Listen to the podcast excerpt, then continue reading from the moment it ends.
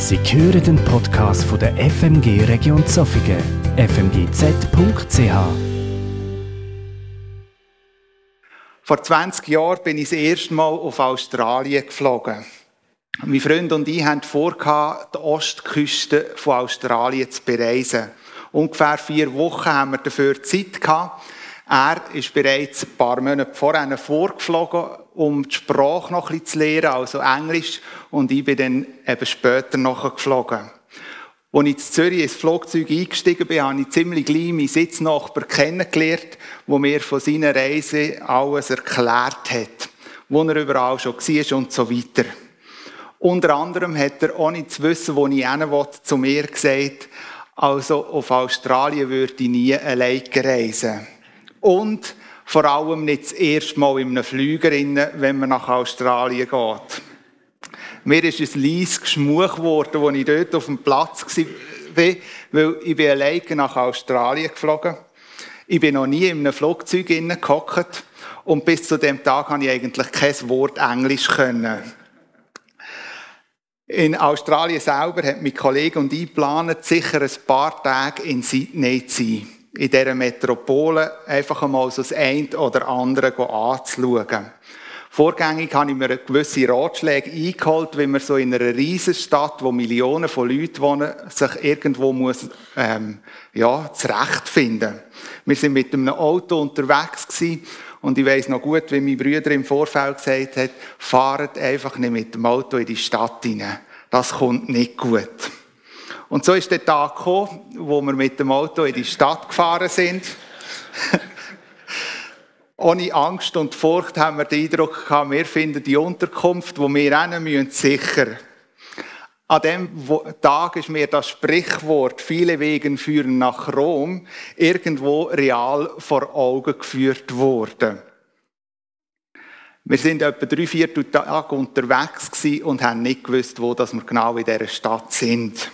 Und jetzt für alle Frauen, die da innen sitzen, für euch ist es sonnenklar, wenn Männer am Steuer sitzen und einen Weg suchen, dann fragt man sicher niemand. Weil den Weg findet man doch alleine. Und so ist es auch bei uns gewesen. Wir sind in dieser Stadt umeinander geirrt, haben eigentlich vor, am 11 Uhr am Ort zu sein, am 11. sind wir schon neu gewesen, nämlich beim Wendeplatz vor dem Opernhaus, aber da ist definitiv nicht unsere Unterkunft gewesen, dass wir relativ ratlos in dieser Stadt umeinander geirrt sind. Mit der Zeit aber, in dem Tag, haben wir so das eine oder andere gelernt kennen oder auch Übung zu bekommen. Unter anderem haben wir uns angefangen achten auf gewisse Impulse, wo uns zu der Unterkunft führen können. Und stellt euch vor, wir haben auch Menschen gefragt, wodurch wir fahren müssten. Wir haben auch von Stadtbezirken uns merken, Ortstafeln und Strassen nehmen. Und schlussendlich sind wir dann mit einer leichten Verspätung am 6. Uhr am Abend bei unserer Unterkunft gewesen. Wieso, dass ich euch das Beispiel erzähle, komme ich später ein bisschen genauer darauf zurück. Der Peter hat es schon gesagt, wir befinden uns in der Serie im Auftrag seiner Majestät. Und jedem Sonntag, wo wir in dieser Serie unterwegs sind, haben wir noch wie ein Unterwort oder ein Unterziel für jeden Sonntag festgelegt. Für den heutigen Sonntag heisst das Thema aufgeschlossen. Und ich möchte euch gerade mitnehmen auf eine Reise mit einem Mann, der ebenfalls viel in seinem Leben unterwegs war und wo uns auch gerade eben jetzt in dieser Serie begleitet, nämlich der Paulus. Und ich möchte euch den Text vorlesen aus Apostelgeschichte 16, die Verse 4 bis 10. Vorgängig vielleicht noch bemerkt, der Paulus befindet sich da auf der zweiten Missionsreise.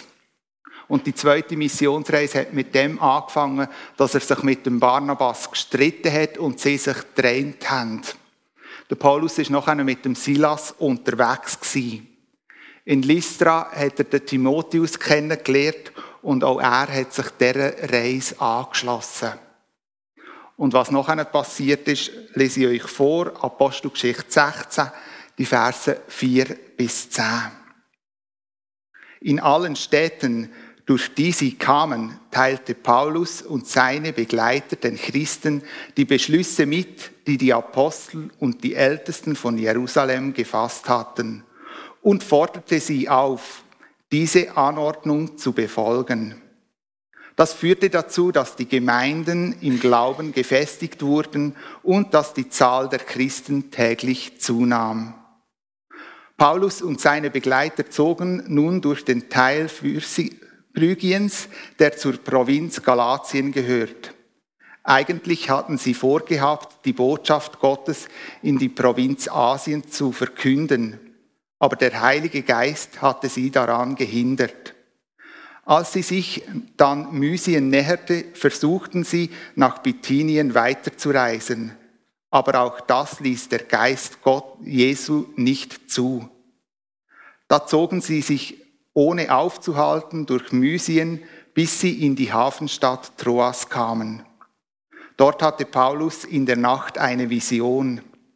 Er sah einen Mazedonier vor sich stehen, der ihn bat, komm, komm nach Mazedonien herüber und hilf uns. Daraufhin suchten wir unverzüglich nach einer Gelegenheit zur Überfahrt nach Mazedonien, denn wir waren überzeugt, dass Gott selbst uns durch diese Vision dazu aufgerufen hatte, die Menschen dort das Evangelium zu bringen. Soweit der Text, wo ich mit euch ein paar Gedanken heute Morgen möchte teilen. Wir gehen davon aus, dass der Paulus mit seinen Begleitern vorhat, nach Ephesus zu gehen. Doch auf ihrer Reise werden sie zweimal wie blockiert und bekommen wie himmlische Anweisungen, einen anderen Weg einzuschlagen. Das hat zur Folge, dass sie immer mehr in den Norden raufkommen. Schlussendlich landen sie am Ägäischen Seehafen von Troas. Dort stößt ein weiterer Begleiter von dieser Reise dazu, nämlich der Lukas, der die Apostelgeschichte geschrieben hat.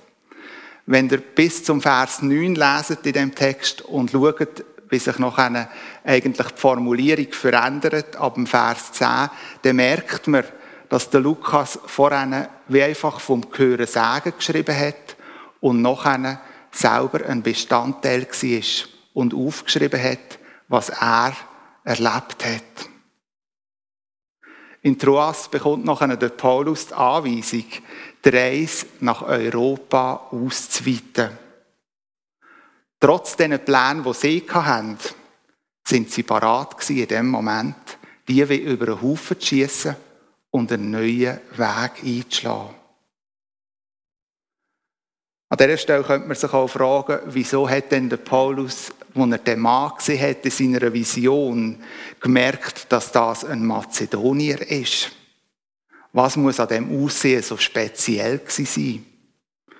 Aber die Frage, glaube ich, ist irgendwo an dem Punkt wie sinnlos. Es lenkt eigentlich das Wort, wo geschrieben ist und was heißt, komm über nach Mazedonien. Die Verse, die ich euch vorgelesen habe, reden von einer Sequenz, wo Gottes Geist wie den Weg für den Paulus versperrt hat. So wie eine Vision, die der Paulus hatte. Oder vielleicht könnte man auch sagen, ein Traum. Wie das Versperren vom Geist von dem Weg ausgesehen hat, das wird in dem Lukas-Bericht nicht genauer beschrieben. Es kann sein, dass das Verspirren vom Weg für den Paulus wirklich sichtbar äußerlich war. Dass er irgendwo noch einmal gemerkt hat, ich kann die Reise nicht weiterführen und die Gemeinde nicht besuchen. Es kann aber auch sein, dass der Paulus und seine Begleiter wie innerlich keine Freiheit hatten, ihre Reise so weiterzuziehen. Und darum gemerkt haben, dass sie ihre Pläne ändern müssen. Egal, ob jetzt äußerlich sichtbar oder durch ein Zeichen, das der Heilige Geist im Herz hat, egal wie die vier Männer, die im Auftrag ihrer Majestät unterwegs sind, bleiben, man könnte sagen, wie aufgeschlossen für den Impuls vom Heiligen Geist. und nehmen den auch wahr. Geht dem nach. Solche Erzählungen aus dem Lukas oder wie der Lukas sie geschrieben hat, führt irgendwo uns vor Augen, was für eine Tragweite es kann haben, wenn man für Gott unterwegs ist. Doch das bedingt auch eine aufgeschlossene Haltung von uns her. Ich weiß nicht, ob ihr den Ausdruck kennt, ach, hätte ich doch nur. Ach, hätte ich doch nur das gesagt. Oder hätte ich doch nur das gemacht. Hätte ich doch. Der Ausdruck bringt irgendwo neu einen Schmerz hervor, wo wenn man rückblickend schaut, merkt, dass man wie etwas verpasst hat. Hätte ich doch nur. Ich glaube, wenn man im Auftrag von unserer Majestät unterwegs ist, dann machen wir immer wieder auch die Erfahrung, dass eine aufgeschlossene Haltung, so wie sie der Paulus und seine Begleiter an den Tag legen, nicht einfach selbstverständlich ist. Sondern dass da so verschiedene Sachen gibt, die uns wie davon abhalten. Und einige von diesen Sachen möchte ich mit euch jetzt ganz kurz anschauen. Vielleicht kennt ihr das Sprichwort, ist der Ruf mal ruiniert, so lebt es sich ganz ungeniert. Das Sprichwort kommt je nachdem relativ einfach zum Mu aus. Was geht es mir an, was die anderen über mich denken? Aber sind wir mal ehrlich, wie viel von unserem Leben lassen wir uns leiten von dem Gedanken, was denken echt die anderen über uns? Oder was reden echt die anderen über uns? Das kann ich mir doch nicht leisten in dem Umfeld, wo ich unterwegs bin. Und so kann es auch sein, wenn ein Impuls vom Heiligen Geist kommt. So ähnlich vielleicht, wie es der Paulus erlebt hat, dass man sich sagt, hm, dem Impuls kann ich doch nicht nachgehen. Da fragen sich alle ringsum, was bei mir eigentlich noch so läuft. Da falle ich doch irgendwo noch aus dem Rahmen, passe nicht mit Gruppen. Und was werden die über mich reden? Ein weiterer Punkt, der uns abhalten kann, aufgeschlossen zu sein, ist, wenn wir alles richtig machen wollen ja, etwas falsch machen ist doch nicht gut. Und das machen wir ja auch nicht gern. Und darum mache ich doch einfach das, was ich gut kann und was ich richtig kann. Dann kann ich auch keine Fehler machen. Wenn ich irgendeinem Impuls nachgehe, den ich meinte, gespürt zu haben, dann laufe ich auch in Gefahr, dass ich einen Fehler mache. Es vielleicht nicht richtig verstanden habe. Und darum um Fehler vorzubeugen. Schuster, bleib bei deinen Leisten. Ich mache das, was ich kann und eben richtig kann. Vielleicht achtet man sich aber auch in seinem eigenen Leben vor allem an die Grenzen. Grenzen, die entscheiden, ob etwas machbar ist oder nicht. Ich lasse Grenzen entscheiden, ob ich etwas tue oder nicht. Letztens habe ich vor einem Tiergehege ein Tier beobachtet, wo bei seinem Zaun ständig hin und her gelaufen ist. Es hat schon Abdrücke im Rasen innen, braun gewetzt und das Tier ist einfach am Gehege hin und her gelaufen. Und scheinbar hat es sich genervt ab dem Hag, wo eins irgendwo von ein bisschen mehr Luft getrennt hat. Ich bin vor dem Gehege gehockt und habe ihn beobachtet und gedacht, was für ein dummes Tier dreh dich doch einmal um. Und dann würdest du merken, wie viel Land das du eigentlich zur Verfügung hättest, um einzunehmen. Aber du weißt nichts Besseres, als vor dem Haken zu hocken und dich ab dem Haken zu nerven. Und in diesen Gedanken habe ich für mich selber gedacht, hm, sieht es bei uns Menschen nicht manchmal gleich aus? dass wir irgendwo neu auf Grenzen in unserem Leben fixiert sind und nur noch auf die schauen und gar nicht achten, dass hinter uns das Land wäre, wo wir eigentlich könnte einnehmen Ein weiterer Punkt, wo uns davon abhalten kann, aufgeschlossen zu sein, sind die lieben Traditionen. Wir machen doch jetzt das so, wie wir es schon immer gemacht haben. Daran wird jetzt nichts geändert. Tradition ist jetzt halt mal Tradition. Und das haben wir schon seit 20 oder 30 Jahren so gemacht. Und das machen wir bitteschön auch weiter so. Bitte versteht mich an diesem Punkt nicht falsch. Ich bin nicht grundsätzlich gegen Traditionen. Ich glaube auch, dass Traditionen Menschen in gewissen Lebenssituationen Halt und Sicherheit geben können. Ich glaube auch, dass wenn man in die Vergangenheit schaut, in gewissen Momenten Tradition das war, wo der Glaube wie bewahrt hat und hat können weitergegeben werden. Doch ich glaube, manchmal ist Tradition auch etwas, wo uns in die Gefahr bringen dass wir uns wieder hinter verstecken, um uns nicht mit neuen Impulsen auseinanderzusetzen.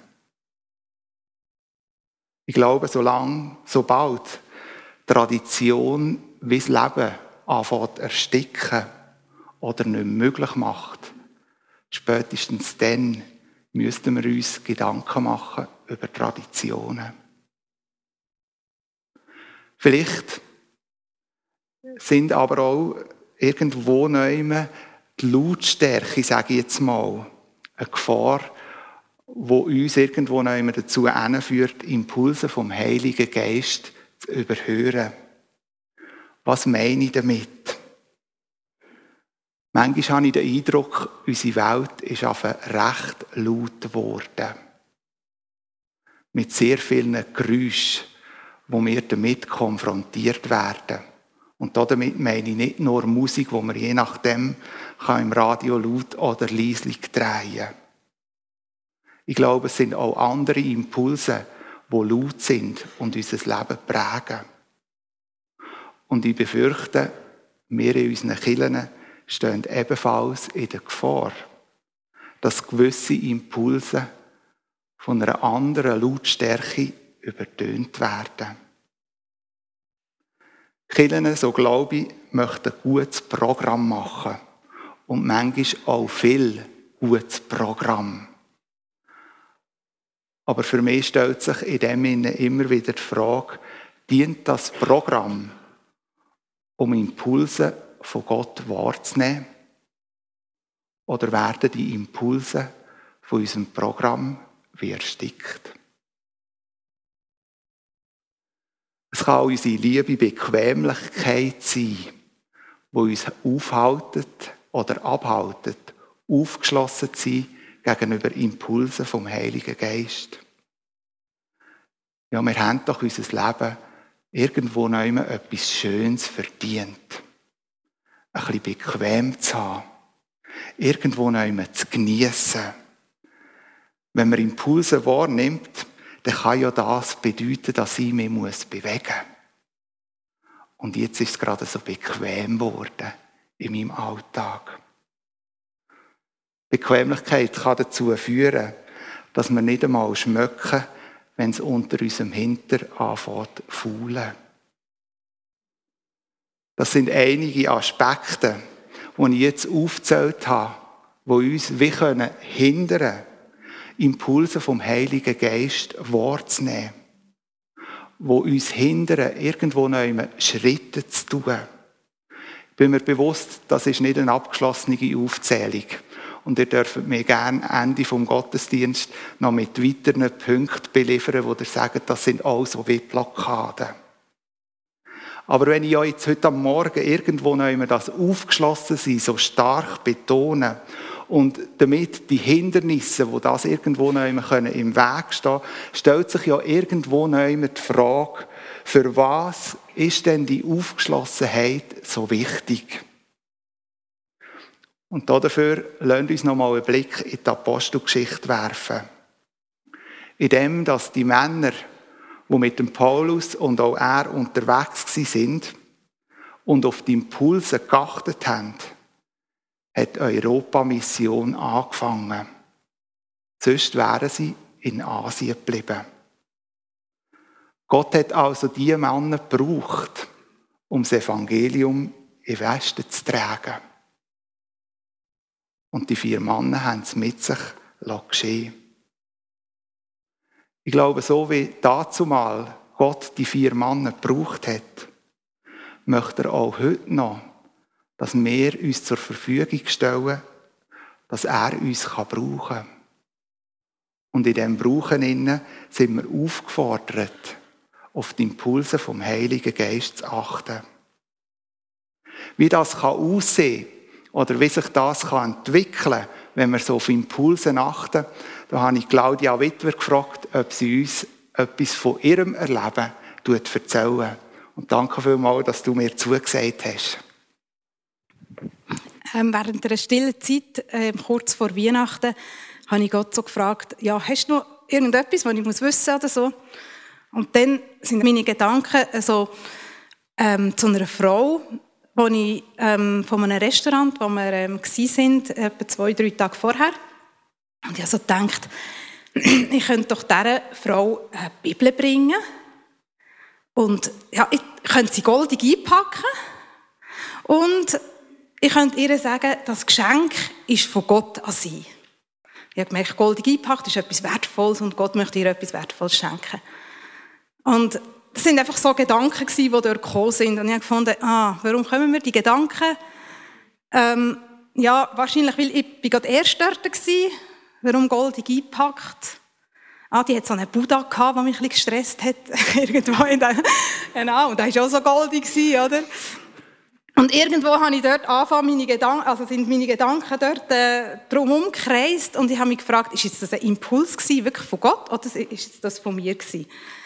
Und ähm, ich habe gemerkt, wenn ich dem Impuls nicht nachgehe, oder dem, was ich da nachgedacht habe, ähm, dann werde ich es nie herausfinden, ob es es ist. Und eigentlich habe ich wirklich auch zu Gott gesagt, ich möchte ja ähm, ich möchte wirklich von dir lernen, ich möchte die Impulse anfangen hören und, und, und wirklich die auch umzusetzen. Und gleich habe ich auch gemerkt, es war nicht so ein bequemer Impuls. Gewesen. Es war kurz vor Weihnachten, ich hatte eigentlich nicht so viel Zeit gehabt und ich wusste, es braucht ein bisschen Zeit, bis ich das irgendwie aufs Reihe gekriegt habe. Und ähm, ja, sowieso bin ich nicht so mutig, dass ich jetzt da gerne so vor Leute gehe und dann, was soll ich ihr sagen? Also ja, genau. Ich habe mir dann aber, also ich habe mir dann das mache ich oft, dass ich bei so Sachen mir überlegen muss, sagen, was ist, wenn es falsch war oder wenn es das nicht ein Impuls war von Gott. Und ich habe gemerkt, ich glaube, für ihn ist es nicht das Problem. Weil, wenn er mein Herz sieht, dass ich es hören und er kann nicht Leute reden oder ich verstehe es nicht besser, dann ähm, freut er sich doch und ehrt ihn das, wenn ich gleich den Schritt mache und es wenigstens probieren. Und er sieht ja das. Und das glaube ich, dass er das so segnet und mir durch das auch mehr kann geben kann und die Situation auch gerade richten kann, ähm, wo ich vielleicht auch falsch laufe. Genau. Und darum habe ich mich entschieden, dass ich diesem Impuls nachgehe. Und äh, der Messe hat mir dann eine Bibel besorgt in der Sprache von der, in der Muttersprache von dieser Frau, weil die nicht so gut Deutsch kann.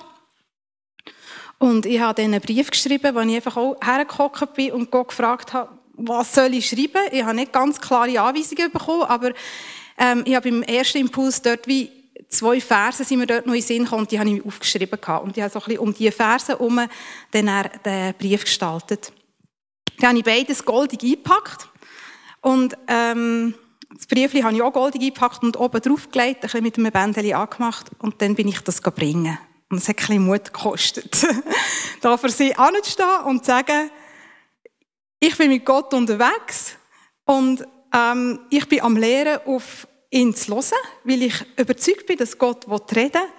Und ich habe einfach den Eindruck bekommen in so einer Zeit, dass ich ihr das Geschenk von ihm soll überreichen soll. Ähm, genau, sie hat sich mega gefreut und hat das Geschenk entgegengenommen und ähm, ich bin dann wieder gegangen und ich habe nichts mehr gehört.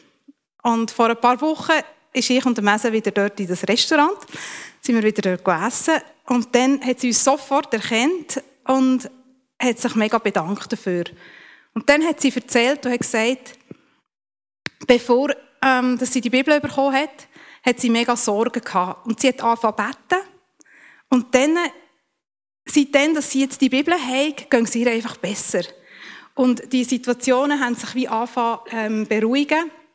Und in der Nacht, also am Abend, wie sie immer ein bisschen von dieser Bibel lesen und dann können sie wunderbar schlafen. Und dann hat sie weiter erzählt, sie hat ähm, das, das Geschenk genommen, hat das heimgenommen und hat gefunden, sie tut das erst zwei Tage später an Weihnachten öffnen. Und dann ist es dort rumgelegen und äh, der Hund hat, hat, hat den Brief oben drauf genommen und hat das einen Stock weiter aufgetragen und den der Tochter gebracht. Und das ist nicht angeschrieben gewesen. und die Tochter hat gedacht, was bringt mir der Hund? Und hat das aufgemacht und hat das gelesen und ist mega berührt gewesen. Und so ist es wie ein Gesprächsthema geworden in der ganzen Familie, was mit dem Brief ist und mit dieser Bibel. Und ähm, die, das, das, das äh, Mädchen hat aber nicht wirklich können die Schrift von dieser, also, ähm, von dieser Bibel lesen, die ich ähm, dieser Mutter geschenkt habe. Zwei Tage später ist aber die Tochter auf Aarau gegangen. Und das bewegt mich immer noch, das zu hören oder das gehört zu haben. Und ihr ist ein Mann begegnet. Und der hat gesagt, ich habe von ihnen geträumt, dass ich ihnen eine Bibel schenken muss. Und sie hat eine Bibel bekommen in Deutsch. Dann, ein bisschen später, ist in dem Restaurant eine Frau gekommen und hat dieser Wirtin ähm, äh, irgendein so ein Traktat gebracht, ähm, wo eine Internetadresse drauf war. Und sie ist dort ähm, drauf schauen und hat dort einen Haufen Sachen über Jesus gelesen und hat den Jesus-Film schauen Außerdem hat ihr jemand ein Goldbüchlein geschenkt mit Bibelversen drin. Und einfach die Sachen so zu hören von ihr, es hat mich mega berührt und es hat mich wirklich bestätigt, dass ich richtig gelost habe und dass, dass ich ein Putzlestück bin von, von dem, was Gott dort in dieser Familie tun will. Und ähm, ich habe müssen sagen, ich hätte den Impuls gerade so schnell, ich weiß, wie schnell dass ich ihn hätte wegtun können und einfach können sagen, nein, das ist also nicht meine Aufgabe, das ist nicht meine Gabe, das ist, ich habe jetzt nicht Zeit dafür und das will ich nicht. Und ähm, ja, und dann wäre es irgendwo vergessen gegangen. Und mir tut es leid für all die Impulse, die ich nicht wahrnehme. Und ich möchte wirklich lernen, mehr auf die Impulse zu hören, weil ich einfach merke, was es für Auswirkungen hat. Genau, jetzt, ähm, letzte Woche bin ich, ähm, nein, nicht letzte Woche, vorletzte Woche, ähm, habe ich wieder einen Impuls gehabt, dass ich bei ihr vorbei soll und ich bin dort und ich habe für sie beten, für ihre Familie, für ihr Restaurant und ähm, wir haben dann auch geredet über die Buddhas und Glücksbringer, was sie in ihrem Restaurant aufgestellt hat. Und ich habe ihr wie können, können, sie können herausfordern und können sagen, sie soll doch mal den Gott von dieser Bibel, die ich ihr geschenkt habe, fragen, ob sie das wirklich braucht und ob ihr wirklich diese Sachen ähm, das Glück bringen. Und da bin ich gespannt und bin überzeugt, dass Gott sie da auch wird weiterführen und zu ihr wird reden. Äh, ich habe jetzt ein das Privileg gehabt, dass ich dort drin habe gesehen und gehört, was da noch alles am tun ist und was, ich wie, was mir wie auch Sicherheit gegeben hat und eine Bestätigung, dass es schon gut war, dass ich auf das gelost habe. Die anderen Personen, ähm, die ebenfalls einem, einem Impuls vom Heiligen Geist gefolgt sind und sicher auch nicht ganz sicher sind, soll ich jetzt das wirklich machen, ähm, die werden vielleicht nie erfahren, was sich da dahinter dran alles ähm, bewegt hat. Und ich möchte einfach wirklich mich und auch euch ermutigen, dass wir wirklich auf so Impuls, dass wir offen sind für so Impuls, dass wir Gott auch fragen für so Impuls und, ähm, und das wirklich auch, auch nehmen, was er uns sagt. Oder ja, eben, es kommt oft kommt so durch, durch einfach die normalen Gedanken und dass wir das wie aber wirklich auch nehmen und dass wir es ausprobieren und dass wir nicht Angst haben vor Fehlern. Weil es ist ein Lehren, es ist nicht also zu mir redet Gott nicht so deutlich, dass ich nicht mehr auf ihn muss vertrauen muss. Ich muss immer auch auf ihn vertrauen und irgendwie ein leeres Wesen, das dann irgendwie für ihn da probiert etwas zu machen und schlussendlich muss er es füllen. Genau. Danke vielmals, Claudia, für dein Anteil. Und ich bin immer wieder berührt und bewegt zu hören, dass wenn wir auf die Impulse vom Heiligen Geist achten, was sich dann daraus darf entwickeln und daraus darf wachsen. Merci vielmals.